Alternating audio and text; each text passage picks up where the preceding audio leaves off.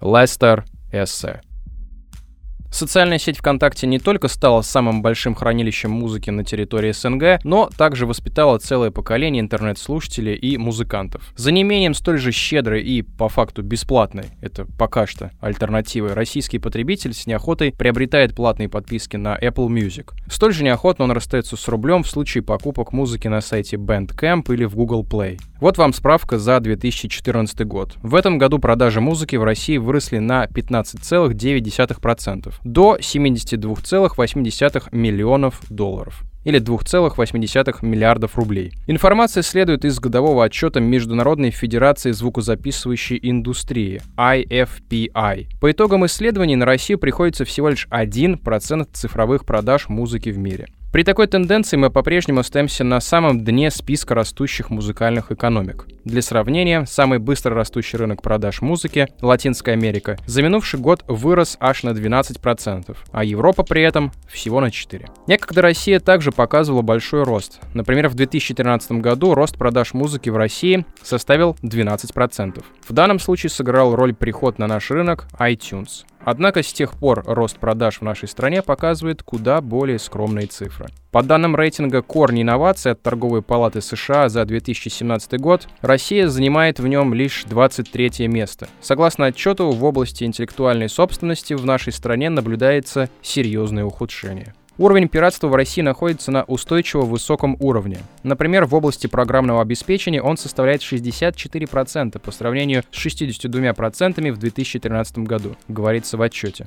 Все это говорит о том, что при доступности огромного количества бесплатного медиа-контента в нашей стране интеллектуальная собственность оказалась в чрезвычайно непростом положении. Однако же история была бы куда проще, если бы в краже российской музыки были виноваты только жители нашей страны. Никого не удивит история про то, как кто-то скачал трек известного отечественного исполнителя и включил его на вечеринке, или же закачал на флешку для прослушивания музыки в машине. Куда более абсурдная ситуация сложилась вокруг компании Merlin Denmark Music Group. Эта теневая компания незаконным образом заявляет права на музыку, которую используют в роликах на YouTube. И за годы своей грязной работенки фирма успела получить права не только на песни советской эстрады, но даже на гимн России. Кто-то утверждает, что лейбл принадлежит каким-то мифическим украинцам из США. Кто-то придумывает свои версии. Достоверной информации на этот счет нет. Однако злой волшебник интернета Мерлин продолжает красть музыку и при этом ограничивается не только сервисом YouTube. Принцип воровства также не до конца ясен. Внимание мошенников привлекает не только мега успешные исполнители, но даже начинающие подростки-музыканты, которые записывают do-it-yourself shoegaze. Один из них, Дмитрий Корнев, автор проекта Промзона 96, также пострадал от действий Мерлина. Его песни незаконно выложили на сервисе Google Play. И вот что сам Дмитрий рассказывает об этой ситуации. В 2015 году, еще на старте своего проекта, помимо создания публичной страницы ВКонтакте, я создал также канал на YouTube, куда стал загружать аудиоролики со своей музыкой. Я выкладывал на этот канал разные сниппеты, тизеры, отрывки из песен и в какое-то время просто оставил канал без внимания. Естественно, права на свою музыку я никак не защитил. Мысль заняться защитой авторских прав пришла слишком поздно, когда в декабре 2016 года я обнаружил в магазине Google Play свои релизы. Помимо них еще и не существует существующие какие-то релизы, составленные хаотично из моих, то есть, ну, действительно мною написанных песен, оформленных моими обложками, на которых было поменено название, и чересчур завышенными ценниками, то есть э, стоимость некоторых искусственно созданных релизов доходила аж до 350 рублей. После множества звонков и писем в службу поддержки Google мне объяснили, что моя страница в Google Play никому не принадлежит и добавлена туда одним из множества партнеров Google. Попросили проверить, нет ли жалоб на видео на моем канале, и от ответ был очевиден. После входа в аккаунт Pромзон96 на YouTube я увидел, что на абсолютно все видео, кроме одного тизера, в котором просто не было звука, поданы запросы о спорном содержимом. Отправителем была подозрительная компания Merlin Denmark Music Group.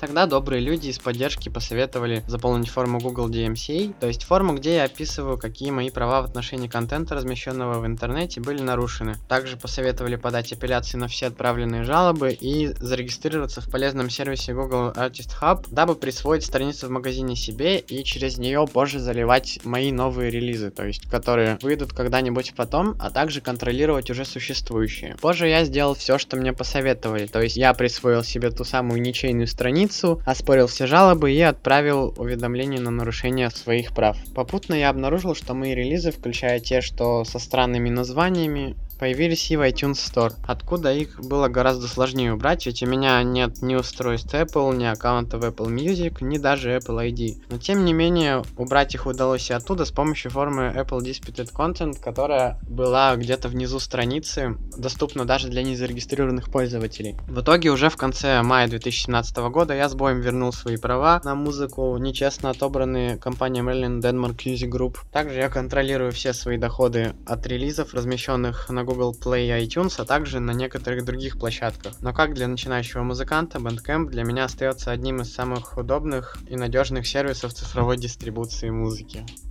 До сих пор недовольные музыканты не смогли побороть Мерлина. В отдельных случаях им удавалось снять страйки со своих видео, но говорить о полном торжестве авторских прав пока еще рано. Вся эта мутная история говорит о том, что пиратство процветает не только на плодородном цифровом черноземе России, но и на западных сервисах, где, казалось бы, принцип «не воруй» возведен в ранг заповеди. Для сравнения, авторское право защищено американской конституцией еще с конца 18 века. Ну а Россия присоединилась к Всемирной конвенции об авторском праве лишь 27 7 февраля 1973 года. До этого авторское право в России охраняло только произведения советских авторов или сочувствующих коммунизму творцов. Это если мы говорим о советской эпохе. Но вот а на остальных было наплевать. И при всех идейных запретах, тех же Black Sabbath или Deep Purple, можно было распространять без всякой оглядки на закон об авторском праве. Выходит, что и сейчас интернет оказывается чрезвычайно уязвимой для авторов площадкой. С одной стороны, мы рады потреблять много и бесплатно, а с другой стороны, когда мы попадаем в положение